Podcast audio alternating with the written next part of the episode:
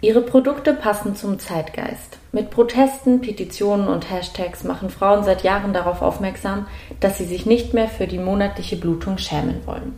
Hallo und herzlich willkommen zu einer neuen Kurzfolge des Podcasts Unverschämt und Unbesprochen. Mein Name ist Laura Späth und heute befasse ich mich wieder in einem Viertelstündchen oder so mit einem Thema meiner Wahl und dieses Thema meiner Wahl das ist eigentlich schon seit letztem Jahr ein bisschen auf meiner Liste und zwar seit ich einen Artikel gelesen habe, aus dem ich auch gerade zitiert habe. Der Artikel kam am 15. Mai 2020 raus. Er hieß Gründerinnen läuft bei denen und es ging um ja, die Entwicklung neuer Tampons, beziehungsweise es ging um eine, eine Company, die sich eben äh, mit der Entwicklung neuer Menstruationsprodukte beschäftigt, also Tampons, Slip-Einlagen, Apps und so weiter. Der Artikel hat zuerst die Frage gestellt, können Sie damit auch die Menstruation enttabuisieren? Und die Gründerin selber, in dem Fall war es jetzt eine Gründerin von The Female Company, so heißt die, die Firma, ähm, sagen über, über sich und ihre Produkte, mit unseren Produkten wollen wir die Periode enttabuisieren, indem wir anders über sie reden. Als ich diesen Artikel gelesen habe, ist mir dann aufgefallen, ah ja, krass, mit Scham und Tabus kann man ja Geld verdienen. Dann war ich erstmal verwirrt, weil ich immer dachte, ja, Scham, das irgendwie, das ist so ein intimes, privates Gefühl, da will man ja nicht ran und das ist auch ein unprofitables Gefühl, weil wir kennen ja die Ratgeber, die sagen ja, überwinde deine Scham, weil das ist ein unproduktives Gefühl, das, das lähmt nur und hemmt. Dann ist mir klar geworden, ah ja, doch nicht. Also oder nicht nur, weil quasi richtig gewendet kann Scham auch irgendwie eine, zu einer kommerziellen Angelegenheit werden, sagen wir es mal so. Und dann habe ich so ein bisschen gesucht, mir ist aber irgendwie nicht so viel, also ich habe dazu jetzt keine wissenschaftlichen Artikel oder irgendwas gefunden, aber so ein bisschen was zu Enttabuisierung an sich oder mir ist aufgefallen, dass Enttabuisierung irgendwie ganz oft bedeutet, dass mit bestimmten vormaligen Tabus eben Geld verdient wird und dadurch dann eine Enttabuisierung stattfindet. Und diese Kommerzialisierung von Scham findet, glaube ich, öfter unter dem Begriff der Enttabuisierung statt. Also wenn man es so will, Enttabuisierung bietet dem Kapitalismus eigentlich oft die Möglichkeit, sich in Form von neuen Geschäftsfeldern auszuweiten. Also wenn wir beim Beispiel dieser, dieser Firma bleiben, dann erschließen sich neue Kundinnenfelder, nämlich alle, die von irgendeiner Scham gebeutelt werden. In dem Fall sind es dann irgendwie oft Frauen und die sollen dann diese Produkte kaufen und dadurch wird ein neuer Markt eigentlich geschaffen. Und der Artikel, und das fand ich ganz cool an diesem Artikel, der setzt manchmal auch so ein paar Akzente und da steht dann auch wirklich, heute ist die Enttabuisierung ein Geschäftsmodell. Und ich fand diese Diagnose total interessant. Also, weil mir aufgefallen ist, oder weil ich dann drüber nachgedacht habe, dass ja ganz oft eigentlich letztendlich bestimmte Bedürfnisse ausgebeutet werden, indem man ein Geschäftsmodell einfach unter dieses Stichwort der Enttabuisierung packt und das sieht man, glaube ich, ganz gut bei Menstru Menstruationsprodukten, aber auch bei anderen gesundheitlichen Themen, wo es um irgendwelche schambehafteten Facetten des Körpers geht oder so, die man entweder durch diese Produkte in den Griff bekommen soll und ich, also Anführungszeichen in den Griff bekommen soll, kontrollieren soll oder die man dadurch irgendwie dann auf eine irgendwie ästhetische oder sonst wie Form zur Schau stellen kann oder ausstellen kann. In dem Artikel kommt dann auch so raus, diese beiden Gründerinnen, Zitat, gehören zu einer neuen Generation von Gründerinnen, die ihre eigenen Bedürfnisse in Geschäftsmodelle übersetzt haben. Und das ist eine spannende Perspektive, weil eben dieser Fokus auf neue oder zumindest bisher unsichtbare Bedürfnisse ebenfalls eben oft neue Märkte schafft. Wenn man das durchdekliniert oder wenn man mal so überlegt, was in den letzten Jahren alles Mögliche auf den Markt kam, dann fällt einem auf, krass, das hatte oft damit zu tun, dass irgendwie etwas ein Tabu war, Leute sich für etwas geschämt haben und dem dann entweder Abhilfe geschaffen wurde oder eben durch, eine, durch ein Produkt eine Enttabuisierung stattfinden sollte.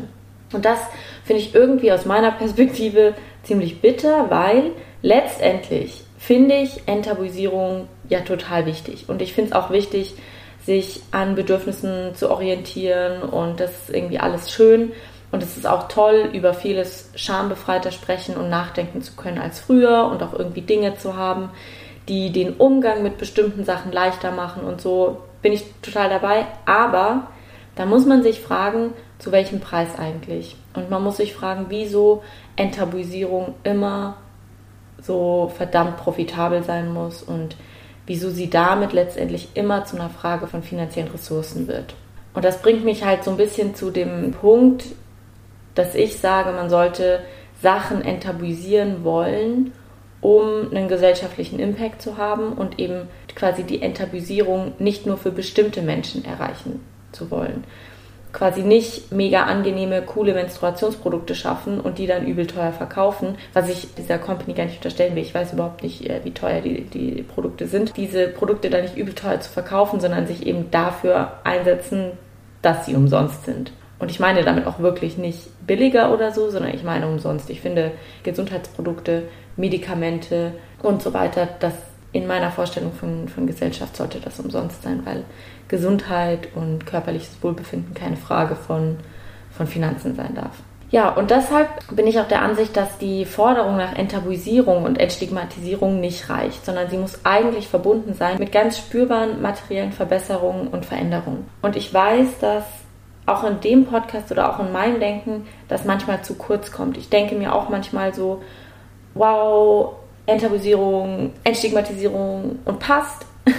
Und so leicht ist es ja nicht. Das ist mir irgendwie auch besonders in den letzten Gesprächen, auch wenn es um psychische Erkrankungen und so ging, ist mir das irgendwie klar geworden, dass es nicht genug ist, für eine, für eine Gesellschaft einzutreten, in der man befreit über alles sprechen kann, sondern dass es um irgendwie eine Gesellschaft geht, wo bestimmte Probleme nicht mehr auftreten oder wo wir über bestimmte Probleme gar nicht mehr sprechen müssen, weil sie nicht mehr existieren oder wo ja, wo einfach ein schambefreiter Umgang mit bestimmten Sachen klar ist, dass der für alle gilt und nicht nur für die Leute, die es sich leisten können. Und wenn wir eben immer nur auf dieser Ebene des darüber Sprechens bleiben, dann vergessen wir, dass es eben nicht nur darum geht, Sachen aussprechen zu dürfen.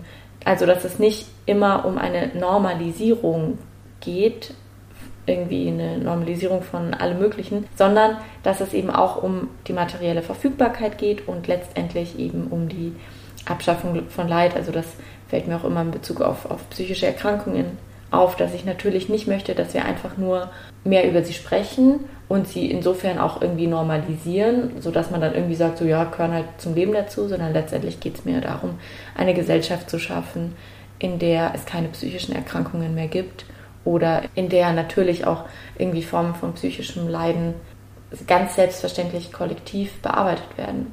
Und letztendlich, wenn wir uns mit Scham und Tabus beschäftigen, dann müssen wir in der Auseinandersetzung damit auch dahin kommen, dass wir fragen, okay, reicht es denn, dass wir jetzt darüber sprechen? Reicht es, sich nicht mehr zu schämen?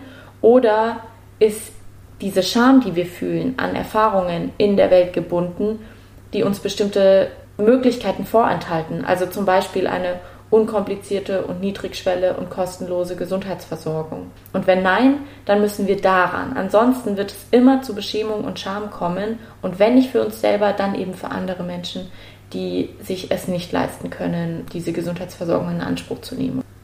In dem Artikel hatte ich dann noch so ein weiteres Zitat, was ich ganz plakativ fand. Ich lese das vor. Und auch The Female Company will sich nach der Periode weitere Themen vornehmen. Vaginalpilze, Dammrisse, Chlamydien.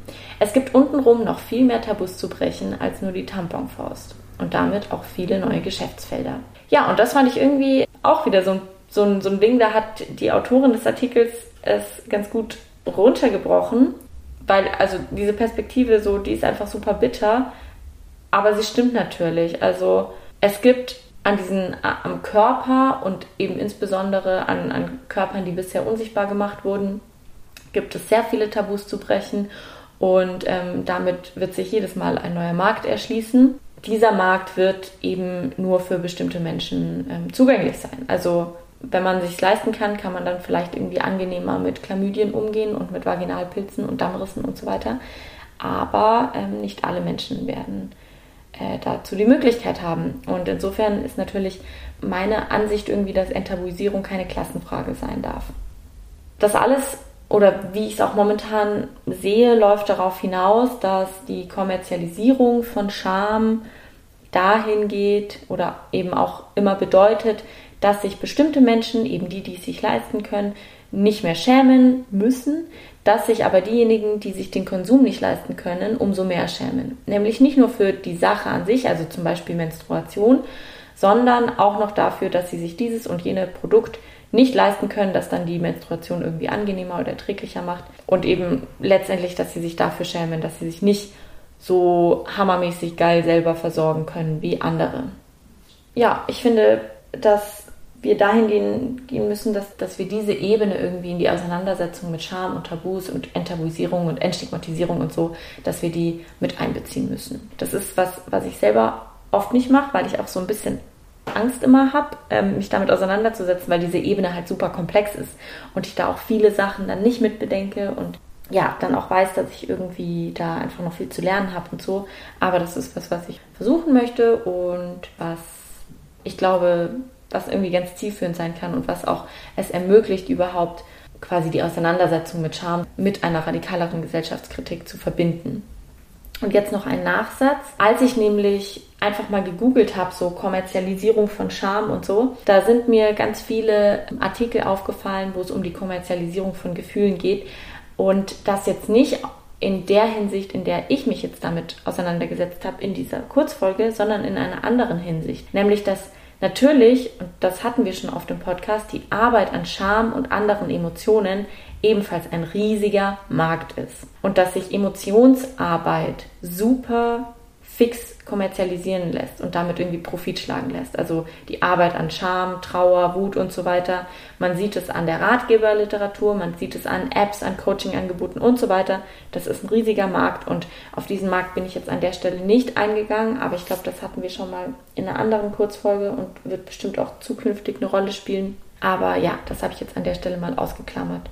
Ihr merkt es vielleicht, ich bemerke das selbst bei mir, dass ich in letzter Zeit ein besonderes Interesse an so Fragen von Gesundheitsversorgung, psychischer Gesundheit und so weiter ähm, in Verbindung mit na, Kapitalismus und Herrschaftskritik, aber auch in Verbindung mit zum Beispiel sowas wie Psychiatriekritik und so irgendwie verbindet. Und ja, das ist eine Sache, die ich gerade so für mich verfolge, wo ich einfach viel dazu lese und ich bin mir unsicher, inwieweit das für den Podcast auch von Bedeutung ist oder ob ich vielleicht auch irgendwann so ein bisschen mit dem Podcast weggehen werde von so dem großen Überthema Scham und mich mehr auf diesen Themenbereich fokussieren werde oder so. Das weiß ich zu dem Zeitpunkt nicht. Aber da könnt ihr mir natürlich auch gerne eine Meinung geben, was ihr davon haltet, inwiefern ihr euch damit beschäftigt habt oder beschäftigt, inwiefern es euch betrifft. Da habe ich gerade ein großes Bedürfnis und Interesse irgendwie nach Austausch. Das war's für heute, würde ich sagen. Ich wünsche euch einen, äh, einen sehr schönen Sonntag noch. Ihr könnt mir gerne jederzeit schreiben, wenn ihr irgendwas auf dem Zettel habt, wenn ihr Themenwünsche, Gästewünsche habt. Ihr könnt mir auf Instagram folgen unter dem Account ak.unverschämt. Ihr könnt diesen Podcast, also diesen Podcast gerne abonnieren oder ihn empfehlen oder ihn zum Beispiel bei bestimmten Podcast-Plattformen bewerten. Ich freue mich auf, auf nächste Woche und wünsche euch bis dahin alles Gute. Passt gut auf euch auf. Bis zum nächsten Mal.